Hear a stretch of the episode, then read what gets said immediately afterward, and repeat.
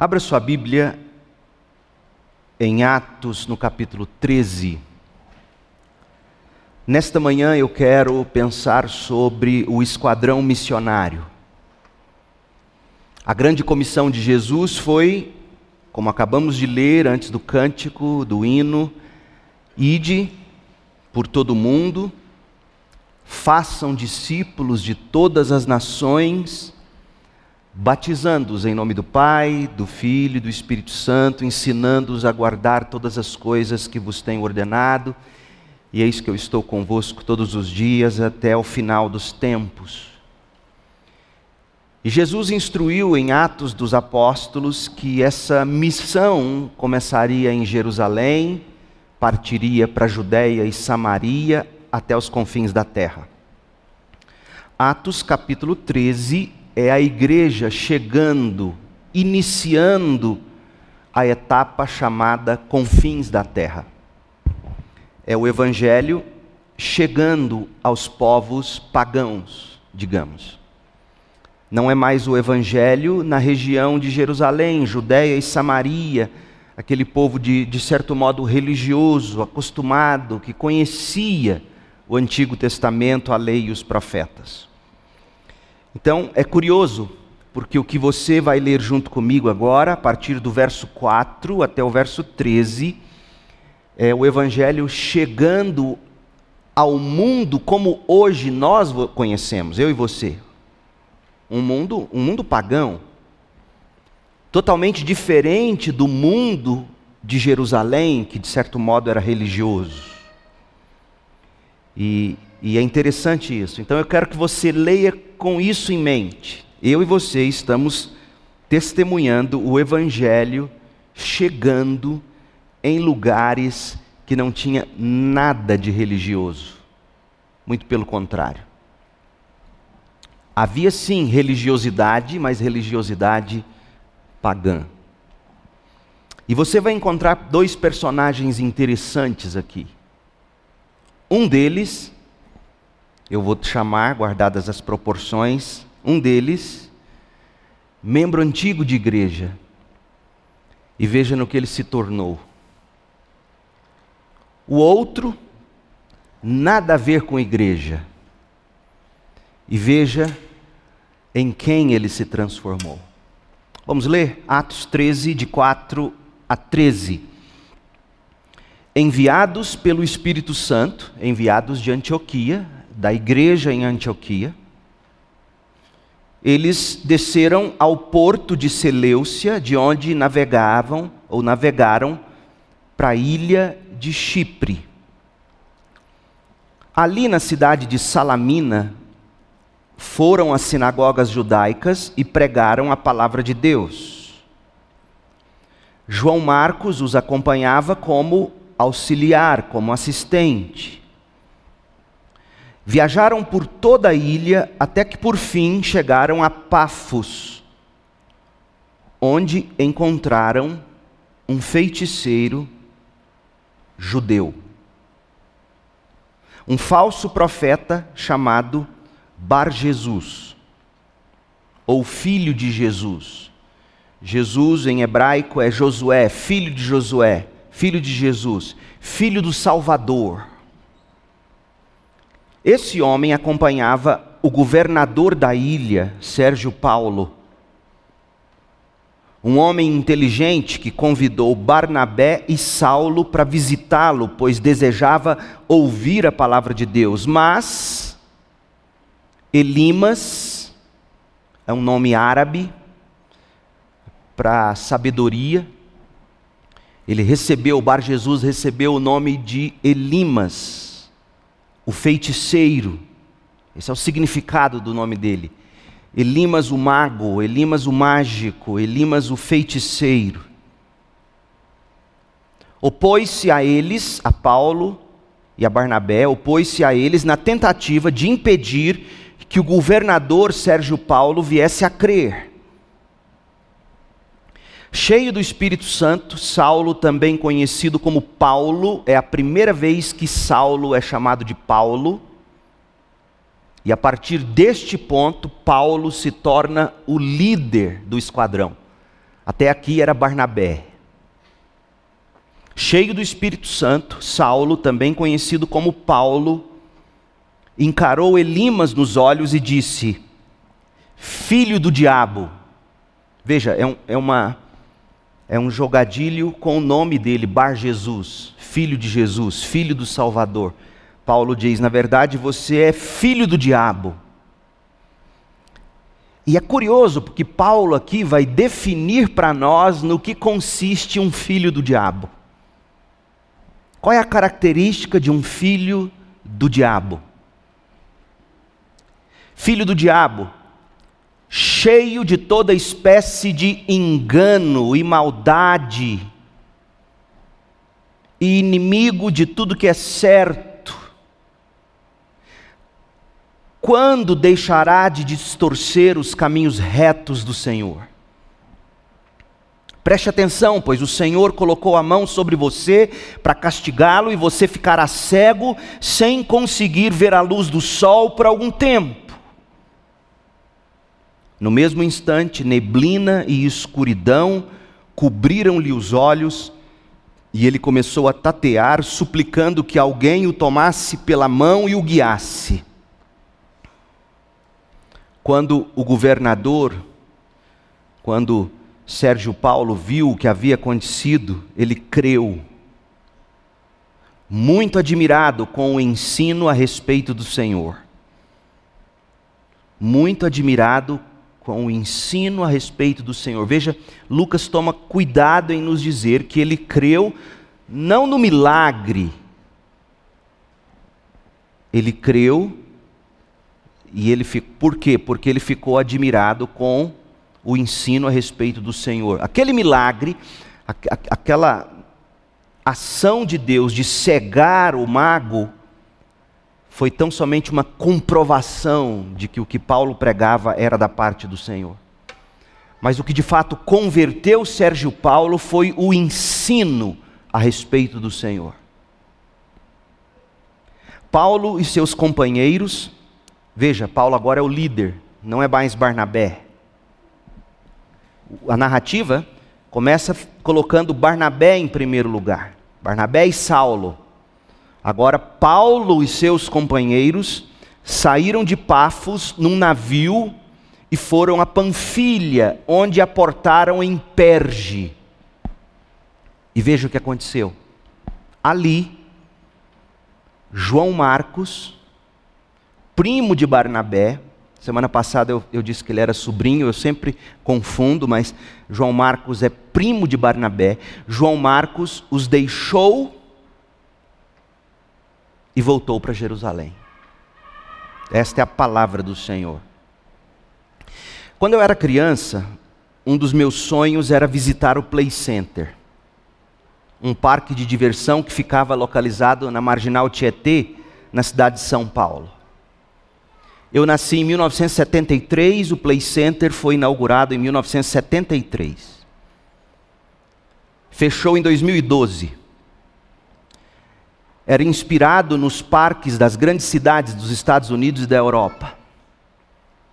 O tio Pércio, veja, meu tio caçula, Pércio, nome dos meus tios, Petrônio, Paulo, meu pai, Plínio, e o caçula Pércio. Meu avô devia ler alguma coisa de romano, ele que era descendente de índio. E minha tia se chama Maria de Lourdes. O tio Pércio, irmão do papai, morava em São Paulo, à margem da represa Billings.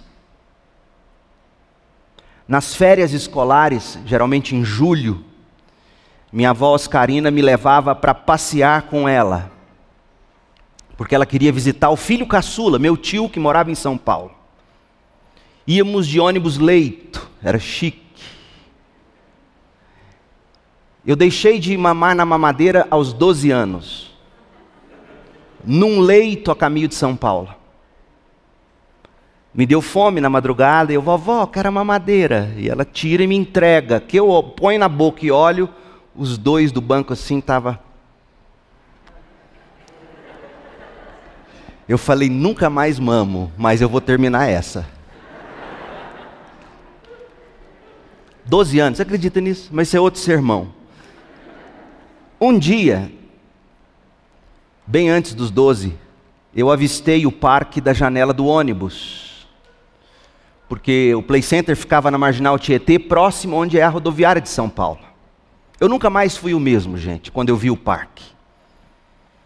Eu fiquei maravilhado. Eu não sosseguei até o dia em que finalmente a gente conseguiu dinheiro para pagar o passaporte, porque você pagava um passaporte para passar o dia no Play Center e era caro.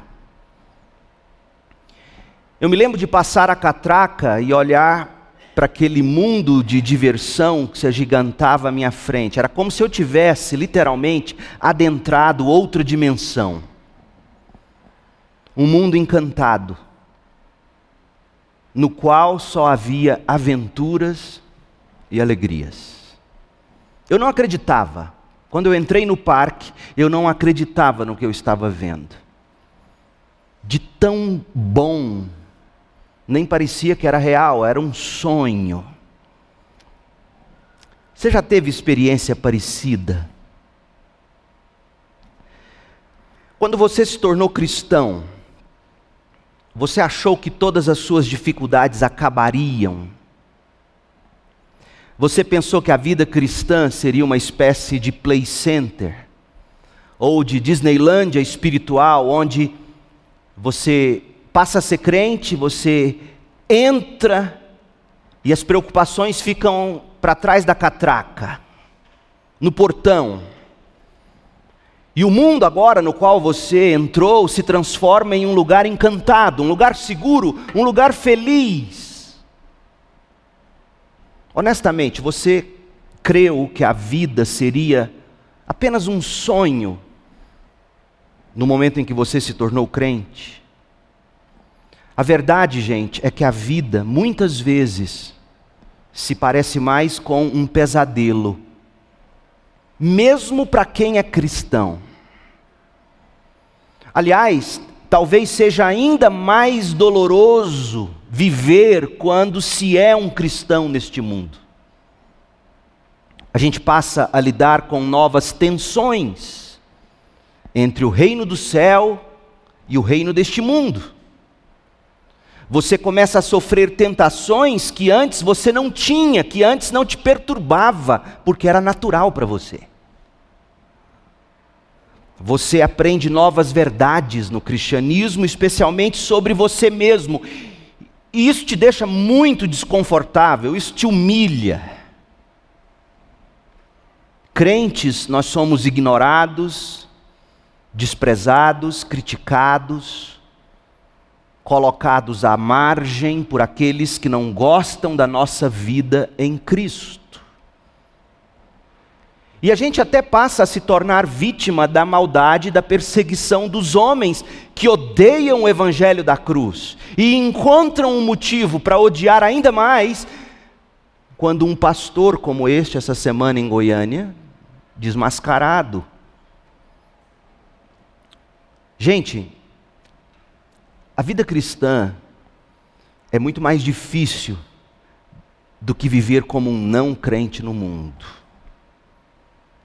Sobretudo, se nós nos mantivermos em modo de operação, como deve ser. A vida cristã é dificílima quando você se coloca para cumprir a missão de Deus no mundo, buscar e salvar os perdidos. Não é fácil ser crente, gente. Não é fácil de jeito nenhum. A vida cristã está mais para um campo de batalha do que para um parque de diversão. Quem é crente já há algum tempo descobriu, gente. Descobriu. A bolha de sabão daquele idealismo qualquer, ou de um conto de fadas espiritual, ou de uma esperança sem fundamento, essa bolha de sabão, ela não resiste aquela inevitável alfinetada da realidade. Acaba o sonho. Sim, a vida cristã é maravilhosa e a vida eterna com Deus não tem preço. É incomparavelmente melhor do que qualquer coisa, mas, mas quem disse que seria tudo fácil? Quem disse que seria um mar de rosas, um play center espiritual? Portanto, a pergunta é como nós podemos estar preparados para lidar com as dificuldades? A resposta não é cair no outro extremo e se tornar um pessimista. O nosso credo, gente, não é a lei de Murphy.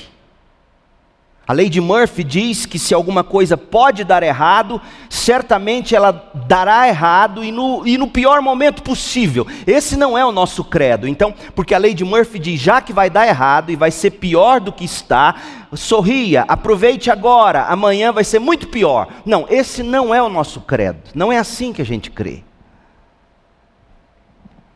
Esse tipo de pessimismo em relação à vida pode até diminuir as suas expectativas, mas vai roubar de você a alegria de viver. Em vez de, de adotar uma atitude pessimista, nihilista em relação à vida cristã, é melhor a gente ser realista. Como? Deixe-me ler para você um trecho de um autor que eu gosto muito, F.B. Meyer, extraído de um comentário dele do profeta Isaías. Olha o que ele escreveu. Não pense que seja estranho, filho de Deus, o passar pela provação de fogo que te prova, como se algo estranho estivesse acontecendo. Alegre-se. O fogo da provação é um sinal confiável de que você está no caminho certo.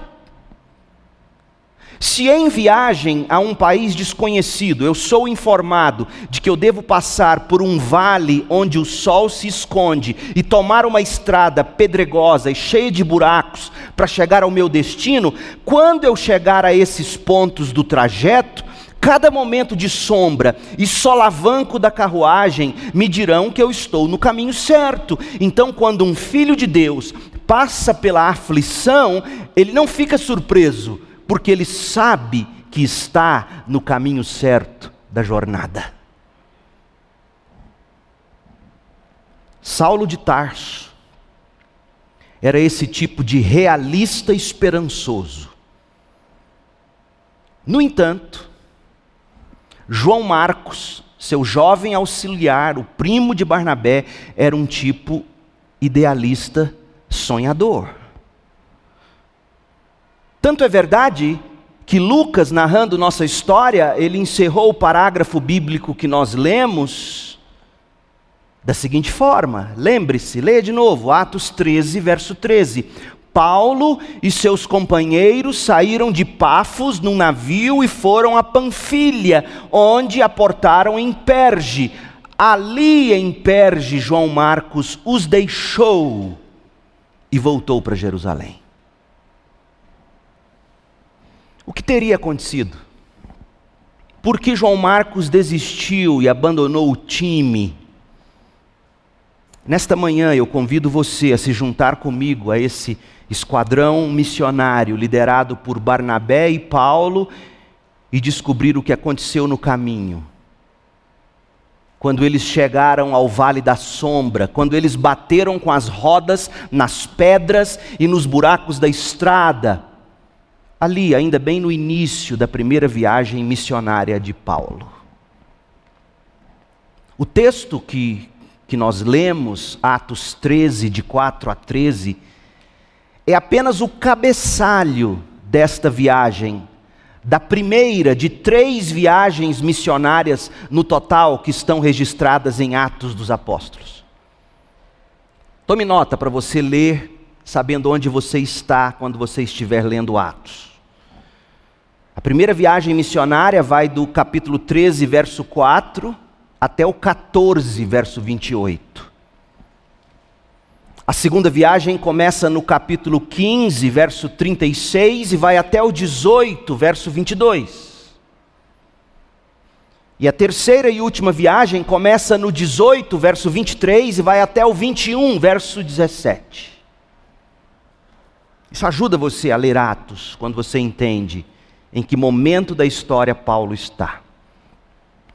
Mas o que nós temos neste início é o padrão, gente, o padrão do que se terá até o final das viagens e do ministério de Paulo. O que nós temos nessa no iníciozinho dessa primeira viagem missionária, Atos 13, de 4 a 13, o que nós temos aqui é o padrão da vida cristã. Nós vamos ver aqui expansão e pregação, nós vamos ver aqui oposição e salvação, nós vamos ver aqui também deserção, gente abandonando a jornada, mesmo que por um tempo, porque João Marcos depois voltou. Portanto, sabedor de tudo isso, expansão e pregação, oposição e salvação, deserção, quando você entende que esse é o padrão, de quem está em busca de cumprir a missão, de quem está em modo operação, quando você entende isso na sua caminhada cristã, quando você se deparar com qualquer dessas coisas, você vai saber: eu estou no caminho certo. O que se espera é que o Evangelho expanda, a pregação seja feita, oposição aconteça, salvação exista e pessoas abandonam o caminho. É isso que se encontra, é isso que se espera. Pense um pouquinho naqueles que você conheceu, com quem você lutou lado a lado pelo Evangelho durante anos. Onde estão alguns deles hoje? Cadê? É isso que se espera, infelizmente. Expansão e pregação. Comece comigo. Lucas narrador inspirado da história, ele começa nos descrevendo o início efetivo da viagem missionária de Paulo e Barnabé. Que, sob a direção do Espírito Santo, eles foram separados e enviados pela igreja de Antioquia da Síria. Está muito claro lá em, em, em, Atos 13, de 1 a 3, o Espírito Santo os separou esse mesmo Espírito, olha o que ele faz agora no verso 4, Atos 13, 4. Enviados pelo Espírito Santo, eles desceram ao ponto de Seleucia de onde navegaram para a ilha de Chipre, ali na cidade de Salamina foram as sinagogas judaicas e pregaram a palavra de Deus. João Marcos os acompanhava como assistente. Viajaram por toda a ilha até que por fim chegaram a Pafos. Gente, preste atenção, nenhum deles, Barnabé e Saulo, tampouco João Marcos, Nenhum deles esteve antes em alguma viagem missionária, nenhum deles. É a primeira. Não existia para eles livros, diários de missionários impressos que os pudessem inspirar e instruir, como hoje nós temos. Barnabé e Saulo, João Marcos, não tiveram seminário ou treinamento intensivo para evangelização e discipulado em contexto transcultural, nada do que hoje se tem e é tão comum e eu diria necessário para o trabalho missionário. Mas Lucas nos conta de algo essencial e que não lhes faltou: o Espírito Santo. A narrativa começa com outra referência ao Espírito Santo. O mesmo Espírito que os separou no versículo 2, lá na igreja em Antioquia, agora os enviava no verso 4. Enviados, eles desceram, navegaram, foram, viajaram, chegaram, movidos pelo Espírito, enviados pelo Espírito. Tudo o que fizeram foi sob a direção do Espírito e no poder do Espírito. Lucas deixa isso claro. Lucas quer ressaltar a soberania de Deus na obra missionária. É o Espírito quem chama quem envia, quem direciona, quem capacita os ministros do Evangelho como missionários às nações. E o Espírito faz, ouça, o Espírito faz a mesma coisa com cada cristão que também é chamado. Todos nós somos chamados a testemunhar e fazer discípulos. Além de Barnabé e Paulo, Lucas nos informa, sem maiores detalhes, que João Marcos, primo de Barnabé, a gente sabe que ele é primo de Barnabé pelo que está em Colossenses 4:10. Esse João Marcos é o mesmo João Marcos que havia acompanhado Barnabé e Saulo de Jerusalém até Antioquia, em Atos 12, 25. E continuou a acompanhá-los como auxiliar durante esta primeira etapa inicial da primeira viagem missionária. Faça, comigo esse trajeto rapidinho para você entender o que está acontecendo, porque esse trajeto dá para nós grandes princípios.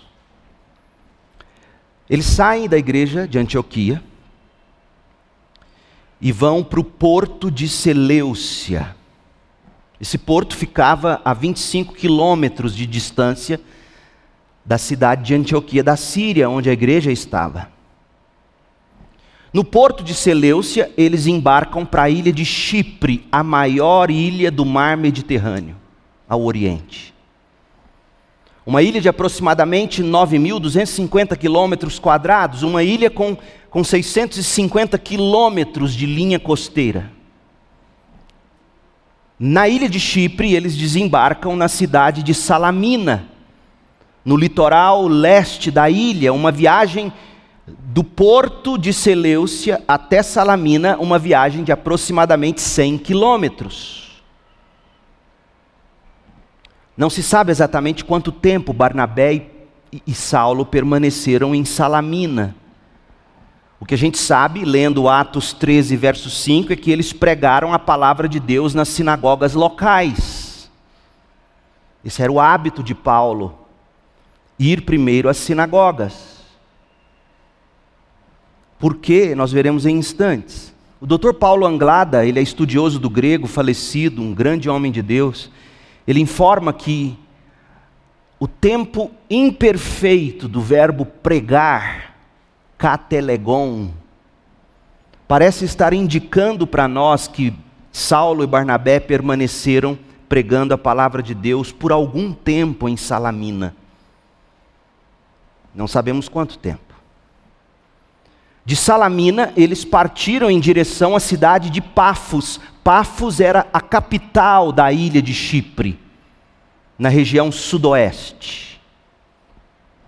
E é, e é razoável a gente concluir que Saulo e Barnabé foram anunciando o evangelho nas cidades por onde iam parando, uma viagem de aproximadamente de Salamina até Pafos, mais ou menos 145 quilômetros que eles devem ter feito a pé.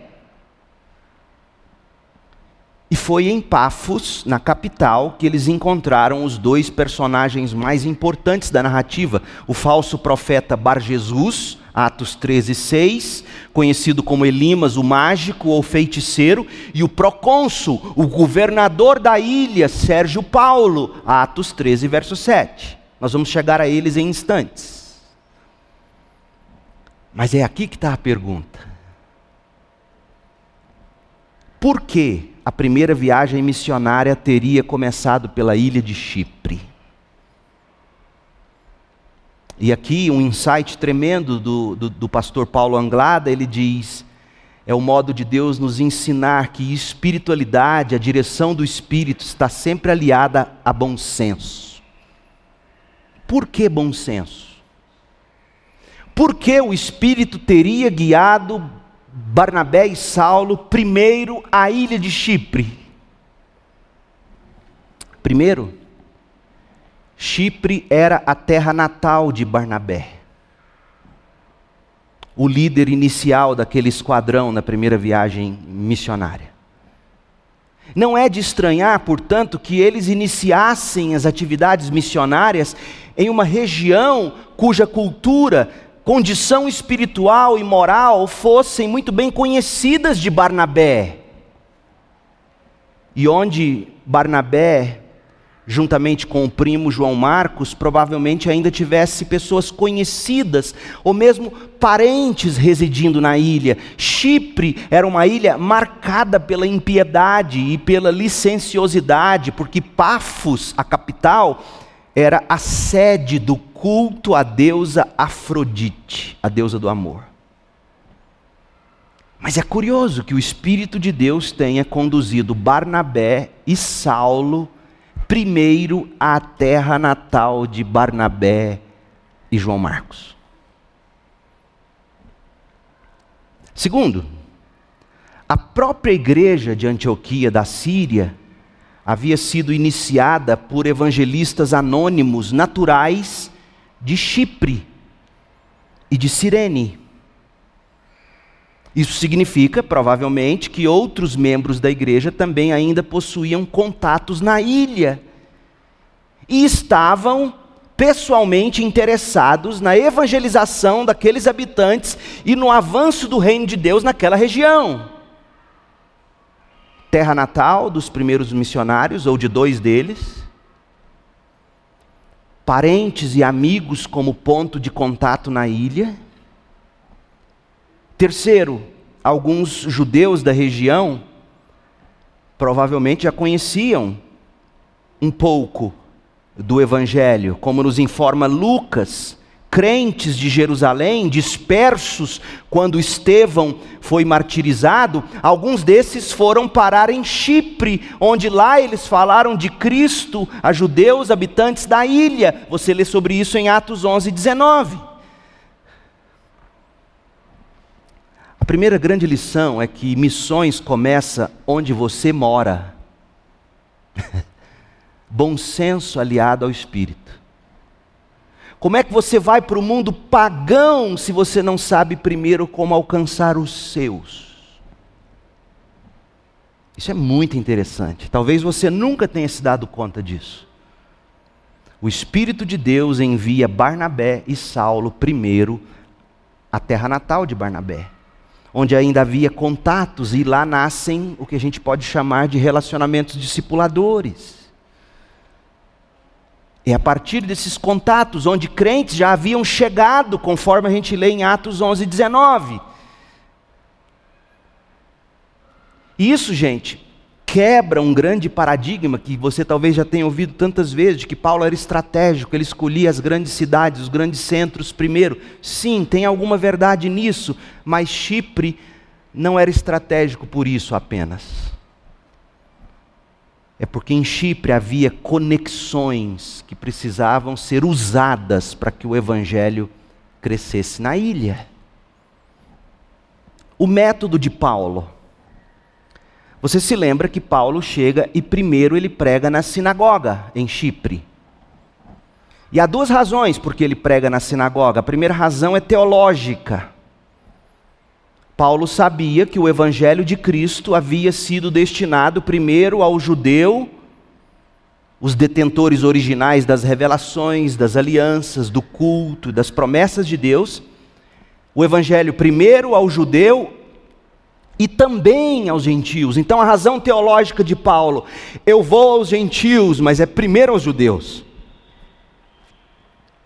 A razão prática é que os judeus e os prosélitos do judaísmo, ou seja, aqueles que de outras religiões converteram para o judaísmo, esses homens e mulheres, eles já conheciam alguma coisa do Antigo Testamento, que é o contexto histórico fundamental do Evangelho de Cristo. Tanto que na próxima semana nós vamos ouvir o primeiro sermão que Paulo pregou. E você vai descobrir que ele parte do fundamento do Antigo Testamento. O acontecimento principal dessa etapa da viagem missionária ocorreu em Pafos, a capital de Chipre, uma província romana. Passe os olhos comigo no texto, a partir do verso 6 de Atos 13. Eles chegaram em Salamina, ficaram lá um pouco, pregaram, não sabemos quanto tempo, viajaram 145 quilômetros até chegar em Pafos, por onde passaram, provavelmente foram pregando, e chegaram à capital de Chipre. E diz o texto que eles viajaram por toda a ilha, toda a ilha, provavelmente fazendo o quê? Indo naqueles pontos de contato, aqueles parentes, aqueles amigos, aqueles conhecidos, aqueles cristãos que eles já talvez soubessem onde estavam, quando chegaram na ilha, eles foram atrás dos, dos relacionamentos, dos contatos deles. Até que chegaram a Pafos. E olha a primeira coisa que Lucas nos conta que eles encontraram: um feiticeiro que não era pagão inicialmente, um feiticeiro judeu. Você tem noção? Você já tinha prestado atenção nisso? Um feiticeiro judeu. Um falso profeta chamado Bar Jesus. Esse homem era alguém que dava palavras de sabedoria, revelava futuro, mostrava coisas para o governador. O governador tinha ele como seu profeta particular seu vidente particular, seu guru particular. Mas Sérgio Paulo se impressiona com a pregação de Saulo e de Barnabé e ele quer conhecer mais. E Elimas, o mago, o mesmo Bar Jesus, o, o feiticeiro judeu, ele fica louco, possesso literalmente, porque ele diz: não dá, eu vou perder o homem, eu vou perder minha renda, eu vou perder meu meu nome nessa ilha, porque se esse governador deixar de me seguir para seguir esse evangelho pregado por, por Barnabé e Saulo, acabou o que eu tenho aqui para fazer. E ele então tenta impedir. E Paulo vai em cima dele e faz o que a gente já leu. Pafos, a capital da província romana de Chipre, ela era governada pelo procônsul Sérgio Paulo. Sérgio Paulo era a maior autoridade romana local. Você leu que um membro, ou um dos membros da corte de Sérgio Paulo, era esse falso profeta judeu. João Calvino, comentando sobre esse texto, ele nota que a fé judaica estava bastante corrompida naquela ilha. De fato, a fé judaica havia sumi, assumido a forma do paganismo. Olha que, olha que coisa, gente.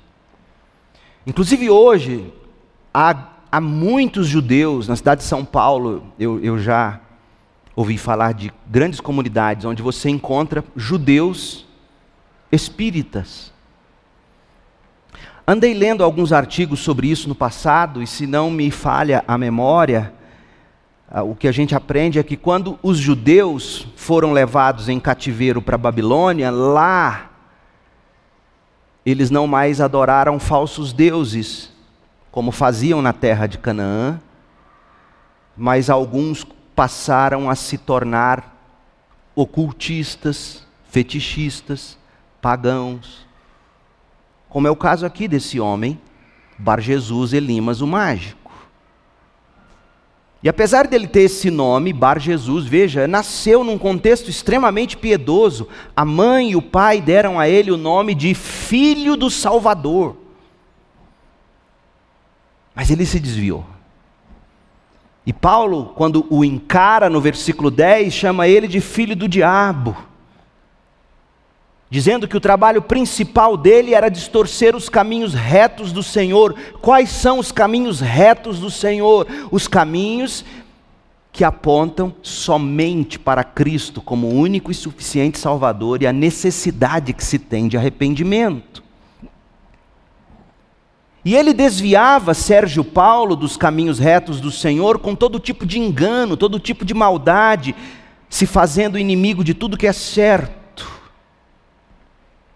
Paulo Anglada nos dá conta de que não era incomum que autoridades romanas na época tivessem como conselheiros homens religiosos, considerados sábios, por estarem familiarizados com questões divinas ou que supostamente eles possuíam poderes mágicos para adivinhar sonhos, ou adivinhar é, futuro, ou interpretar sonhos, prever o futuro, etc. Quando eu li estudando esse texto para pregar, eu pensei o seguinte: guardadas as proporções, o que aconteceu com Bar Jesus é o que fizeram com a fé cristã em algumas alas do cristianismo evangélico brasileiro. Que mais se parece com magia, feitiçaria e paganismo do que com cristianismo bíblico.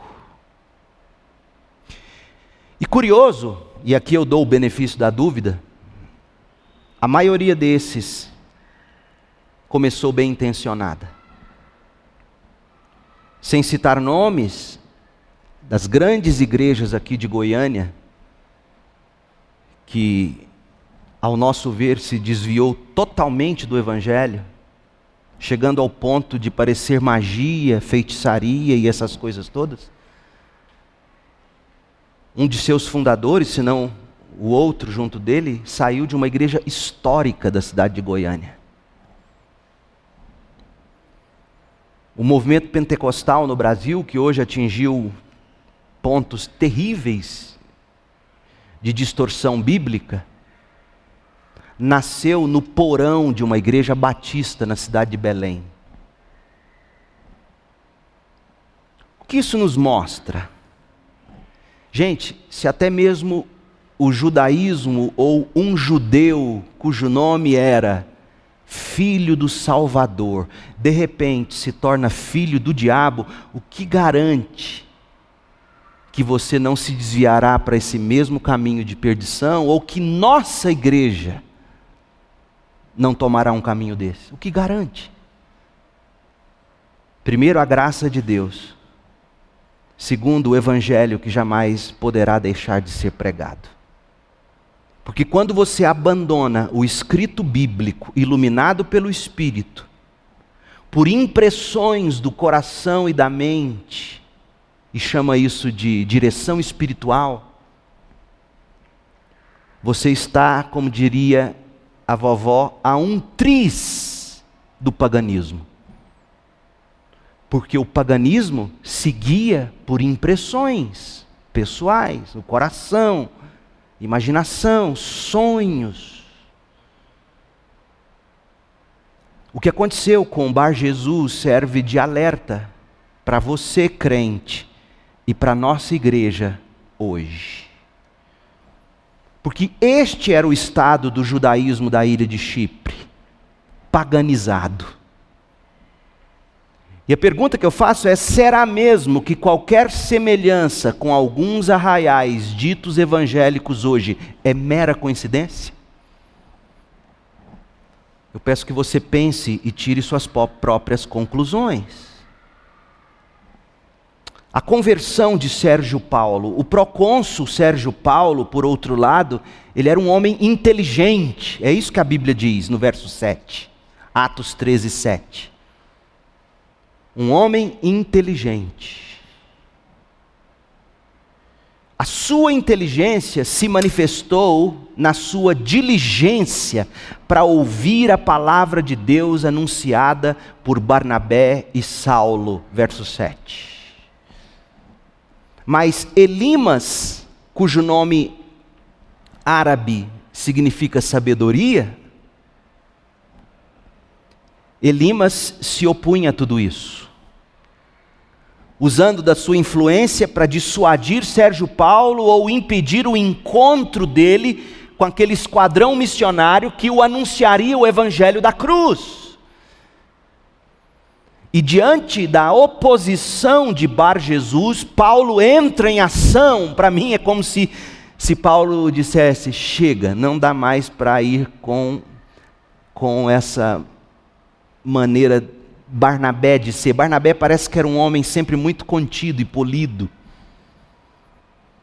E Paulo era um homem explosivo. Porque ele toma a frente de Barnabé aqui inexplicavelmente toma a frente e, e, e, ele olha nos olhos do demônio, literalmente, encara, chama para si a briga. E pela primeira vez, Lucas, o narrador do texto, ele vai chamar Saulo de Paulo, nome que a partir de agora será usado até o fim para Paulo.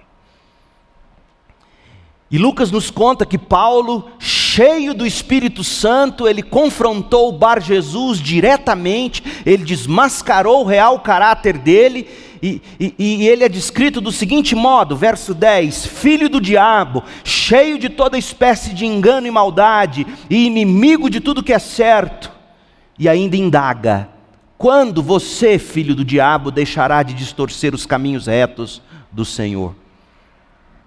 O que significa dizer que Paulo, cheio do Espírito Santo? Significa dizer que Paulo estava agindo no poder do Espírito Santo.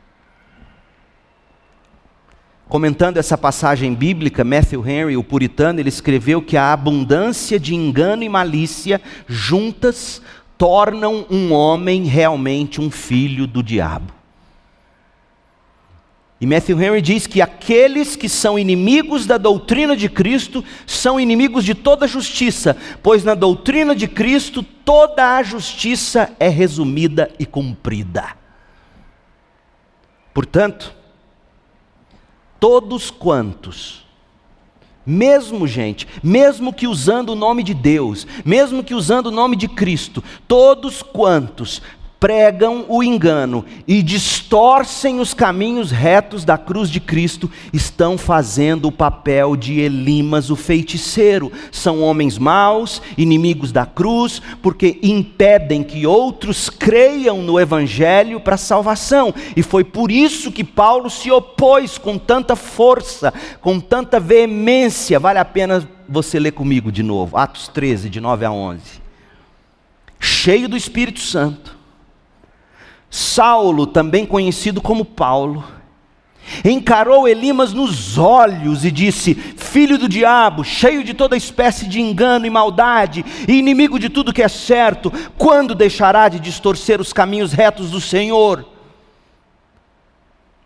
Preste atenção, pois o Senhor colocou a mão sobre você para castigá-lo, e você ficará cego, sem conseguir ver a luz do sol por algum tempo. No mesmo instante, neblina e escuridão cobriram-lhe os olhos, e ele começou a tatear, suplicando que alguém o tomasse pela mão e o guiasse. Olha a ironia: o homem que via o futuro agora está cego.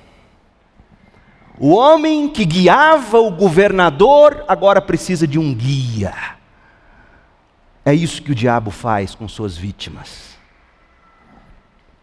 O resultado está no verso 12. Quando o governador viu o que havia acontecido, ele creu, muito admirado com o ensino a respeito do Senhor. Ou seja, a diligência de Sérgio Paulo para ouvir o Evangelho de Cristo foi recompensada com fé salvadora nas maravilhosas verdades divinas anunciadas pelos verdadeiros profetas de Deus, Barnabé e Saulo. Sérgio Paulo creu na obra redentora de Cristo. Sérgio Paulo teve os seus pecados perdoados. Sérgio Paulo alcançou a salvação eterna o que Bar Jesus, o suposto filho da salvação, procurou obstinadamente impedir. E você que me ouve nesta manhã, saiba disso: o Evangelho chega na sua vida para libertar você das garras do diabo. Garras essas que tinham Sérgio Paulo sob domínio. Sérgio Paulo, provavelmente um homem inseguro, amedrontado, com medo de perder sua posição como governador na província romana da ilha de Chipre. Homem inteligente, que não queria de jeito nenhum perder o prestígio e o privilégio, se viu tendo que contratar um feiticeiro, na esperança de que tal lhe mostrasse seus pontos cegos para que ele não perdesse supremacia na ilha. Olha o que o diabo faz com a gente quando a gente se rende a Ele.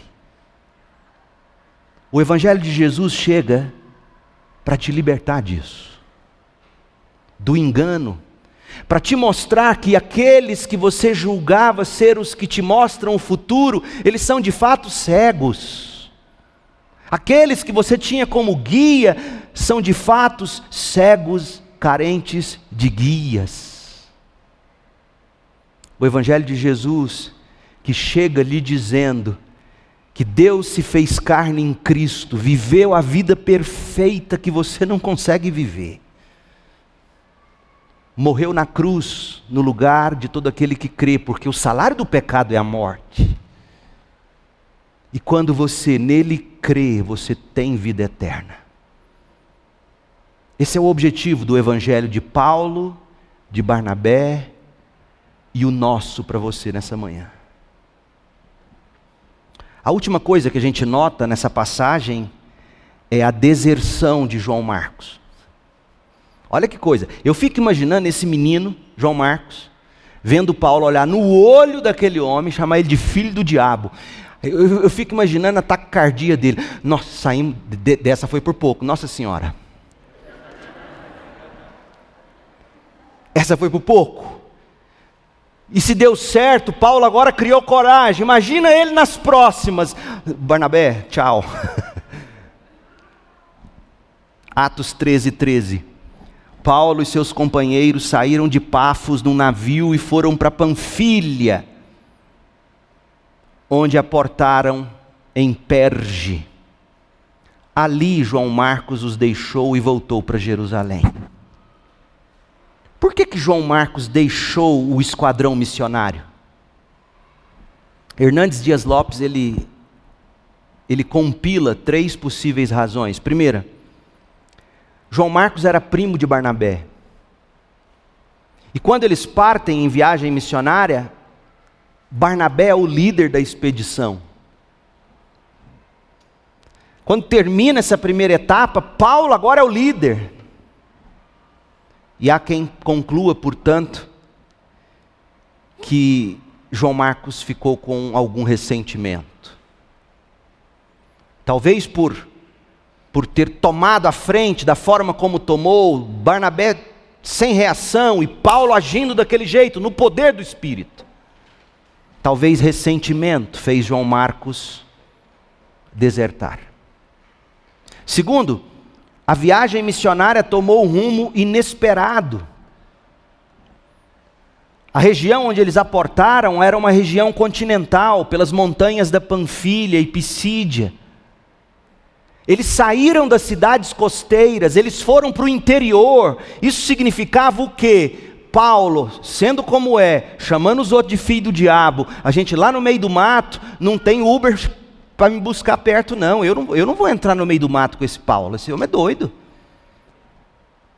Uma coisa é falar de Jesus, outra coisa é chamar um menino de filho do diabo. Chega, enquanto eu estou aqui na beira do mar, eu corro e ninguém me pega, mas nessas regiões continentais, uh -uh. Terceira razão é que João Marcos, sendo judeu, ficou constrangido pensam alguns com o fato do trabalho missionário ter se inclinado para os gentios. E ele queria talvez que se insistisse mais com os judeus. Gente, seja como for, ressentimento, medo, comodismo, outras prioridades, não importa. Fato é que João Marcos desertou o esquadrão missionário. De algum modo, as coisas não seguiram o rumo que João Marcos esperava, e a esperança foi a primeira que morreu. Ele abandonou o time. Mas lembre-se, em todo caso, mais tarde, João Marcos se recuperou e voltou a ser, nas palavras de Paulo, muito útil para o meu ministério, segundo Timóteo 4:11. Mas no momento da primeira viagem missionária, João Marcos foi uma grande decepção para Paulo, a ponto de que em poucos versículos, em poucas mensagens adiante, nós vamos ver Barnabé e Paulo se apartando por causa desse incidente, de tão sério que foi. Quais são as lições para a gente concluir? Quais são as lições práticas que a gente é, tira para nós desse incidente? Da experiência desse esquadrão missionário, ainda no início da primeira viagem missionária. Primeira coisa, regule suas expectativas pela Bíblia. Na vida cristã, suas expectativas devem ser reguladas pelo que a Bíblia diz e não pelo que você pensa, acha ou como foi na vida do outro.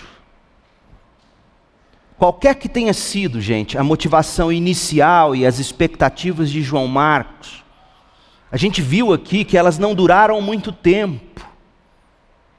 Uma vez que as expectativas de João Marcos foram expostas ao sol da realidade, as expectativas dele se derreteram como gelo sobre o asfalto quente. E poderia ter sido bem diferente caso João Marcos tivesse regulado as expectativas dele pela Bíblia. Por exemplo, no mundo, Jesus disse, nós teremos aflições. Sobretudo se você se coloca no modo de operação, buscar e salvar os perdidos. No mundo nós teremos aflições, mas com bom ânimo a gente não perde a fé. A gente vence o mundo. Outra coisa, a agenda de Jesus, João Marcos, é primeiro os judeus e também os gentios. A agenda de Jesus não é apenas os judeus, a agenda de Jesus, crente, não são apenas aquelas pessoas com as quais você se identifica. O Evangelho de Jesus é para gente, inclusive, que num primeiro momento te causa repulsa, você não quer nem chegar perto. E todos aqueles crentes que se afastam de todos que precisam do Evangelho estão, de algum modo, agindo como João Marcos. Não, eu não quero mexer com essa gente dessa, desse continente. Não, não, é muito diferente da minha cultura, é muito diferente de mim, muito diferente dos meus valores. Crentes, cuidado com o conservadorismo conservadorismo se tornou religião no Brasil. Eu sou conservador. O meu conservadorismo me conecta aos princípios bíblicos. É isso que eu busco conservar na sociedade, o Evangelho de Jesus Cristo. Eu sou conservador. Mas tem gente achando que o Evangelho é só para conservadores ou só para esquerdistas. Cuidado com a atitude de João Marcos. O evangelho é para todo mundo. Primeiro para o judeu e também para o gentio. Outra coisa, João Marcos, quem quer que seja o líder, se é Barnabé ou se é Paulo, não importa, Jesus é o cabeça. Gente, guie suas expectativas Regule suas expectativas pela Bíblia. Barnabé vem e vai, Paulo vem e vai, morrem os Moisés, assumem os Josués. Não importa o líder, desde que ele siga o evangelho da cruz, seja íntegro e coerente com a palavra de Deus estilo, preferência, jeito do pastor vestir, jeito do pastor falar, jeito do pastor ser. Isso faz parte dos planos de Deus quando ele separa homens e mulheres para o trabalho dele. João Marcos, graças a Deus que Barnabé liderou até aqui, mas ele foi quem discipulou Paulo para um momento como esse. Quem quer que seja o líder, a obra do Senhor. A garantia que nós temos é de que o Senhor Jesus estará conosco todos os dias da nossa vida. Portanto, talvez João Marcos tenha pegado uma doença, ouviu Paulo doente, enfim, não sabemos, mas qualquer que seja a situação, João Marcos, acredite, o Senhor Jesus prometeu estar convosco todos os dias. Isso significa que todos aqueles que estão destinados para a vida eterna crerão. Atos 13, 48. Tem gente que diz que quem acredita na predestinação não evangeliza. Essa gente não leu a Bíblia para dizer uma bobagem dessa. Porque Atos 13, 48 nos diz que o que guiava Paulo e Barnabé é que eles criam que aqueles que foram destinados para a vida eterna, eles crerão. Leia a Bíblia aí, Atos 13, 48. Lucas faz questão de mostrar para a gente. Então, guie suas expectativas, regule suas expectativas pela Bíblia. Segundo, Comece onde você está e vá progredindo. Porque foi isso que Barnabé e Saulo fizeram. Foram para Chipre, terra natal, conhecidos, pontos de contato, amizades que se tornaram relacionamentos discipuladores. Comece onde você está, comece com seu amigo, vai atrás dele, marca um almoço, paga o almoço. Senta com ele, leva o livro que eu mostrei hoje. Fala: Olha, vim te dar esse livro de presente. Quero que você leia até a Páscoa esse livro. E eu estou aqui disponível para te ajudar. Comece onde você está, gente. Nós estamos em campanha de missões mundiais e Batista parece que baixa o santo missionário todo ano, onde no mês de missões ele vira missionário e dá uma merrequinha de oferta e diz: Eu sou missionário. Você é chamado para ser missionário todo dia, toda hora, o ano inteiro. Dê a melhor oferta da sua vida. Ore, mas ore todo dia. E comece onde você está. Comece em Chipre, o seu lugar. E vá viajando, vá andando, buscando seus contatos, trazendo-os para o Evangelho, trazendo-os para Jesus, trazendo-os para a escola bíblica, trazendo-os para o seu pequeno grupo, iniciando um relacionamento discipulador, participando da escola de teologia, mas, mas traga ele, fala: olha, eu tenho estudado, o pastor tem dado um curso, uma série de sermões, ou Deus tem falado comigo na leitura diária, e eu quero, eu quero abrir meu coração, eu quero mostrar para você, mas crente, se você não tem seu tempo com Deus de manhã, o que, que você vai entregar para o amigo na hora do almoço? Só as suas preocupações, iguaizinhas às dele. Agora a guerra na Ucrânia, a pandemia. Não é verdade? Comece onde você está e vá progredindo. Terceiro, saiba que não existem pessoas impossíveis para Deus. Olha para Sérgio Paulo. Quem imaginava esse homem convertido? O governador da ilha. Homem inteligente não existem pessoas impossíveis.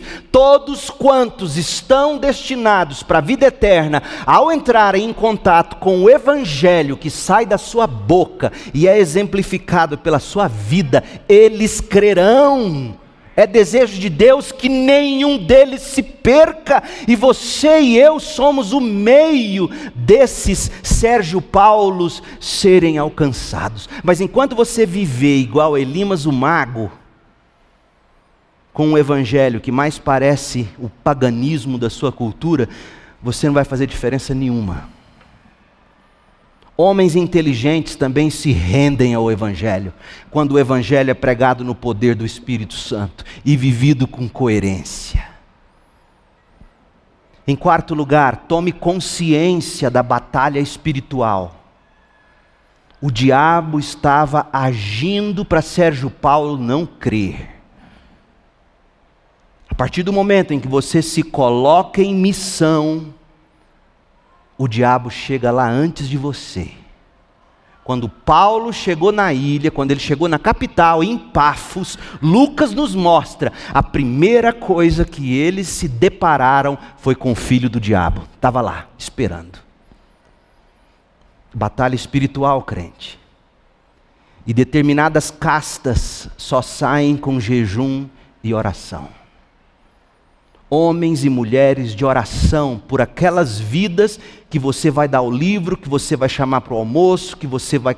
Ora, o pequeno grupo reúne, ele ora, ora. A gente olha ao redor e vê que nesse pequeno grupo aqui só tem crente lá da nossa igreja. Então, Deus, no próximo, nós temos que ter pelo menos um aqui que não é dos nossos. E aí você começa a orar, dando nomes eu quero trazer o Zé, eu quero trazer a Maria, eu quero trazer o Sebastião, eu quero trazer o Lula, eu quero trazer o Bolsonaro. Deus nomes. E Deus, o diabo não está contente com isso. Senhor, abra os olhos. Ô oh, crente, a gente transformou a evangelização em convite para o Play Center. Não é de admirar que a gente não tenha batizado como a gente deveria estar batizando. Ovelhas reproduzem ovelhas. Pastores cuidam, apacentam, para que ovelhas sejam reprodutoras. Que tal você, a partir de hoje, tomar consciência da batalha espiritual, começar onde você está, certo de que não existem pessoas impossíveis para Deus, regulando suas expectativas pela Bíblia. E por fim, cuidando para você não perverter o Evangelho, cuidando para você não se perverter no caminho. Porque é plenamente possível um filho de crente virá um filho do diabo. É plenamente possível um membro de igreja virar um filho do diabo. 1 de João 2 diz que eles saíram do nosso meio porque nunca foram dos nossos. É plenamente possível Demas amar o presente século e nos abandonar. E Demas era do círculo íntimo de Paulo é plenamente possível alguém criado na religião, na fé cristã, receber o nome de Bar Jesus e virar um filho do diabo. Guarde seu coração, crente. Guarde seu coração, guarde a sua fé, guarde a sua doutrina. Tenha cuidado de si mesmo e da doutrina. Não perverta o evangelho, não se perverta no caminho. Arrependa-se e creia em Cristo para salvação. É o convite para você nessa manhã. E a todos nós, regule as expectativas pela Bíblia. Comece de onde você está e vá progredindo na pregação do Evangelho. Comece essa semana, pegue um salmo, comece a ler com alguém, marque o almoço, pague o almoço. Saiba que não existem pessoas impossíveis para Deus. Tomem consciência da batalha espiritual e lutem com as armas de Deus. E cuide-se para não perverter o Evangelho ou se perverter no caminho. Oremos. Ó oh Deus, Tua palavra é tão viva, tão atual como a gente não consegue ver. Ó Deus, tira dos nossos olhos as escamas, tira do nosso coração o calo,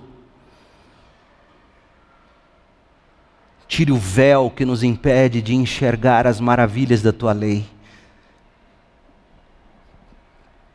Ó Deus, ajuda-nos a regular a expectativa pela palavra do Senhor. Dá-nos coragem para começar onde estamos e irmos progredindo. Dá-nos a convicção de que não existem pessoas impossíveis para Deus. A consciência de que estamos envolvidos em batalha espiritual. Nossa luta não é contra pessoas, carne ou sangue, é contra, é contra principados e potestades nas regiões celestiais mas maior é o que está em nós do que o que está no mundo. E livra-nos de perverter o Evangelho ou de nos perdermos no caminho. É a oração do nosso coração,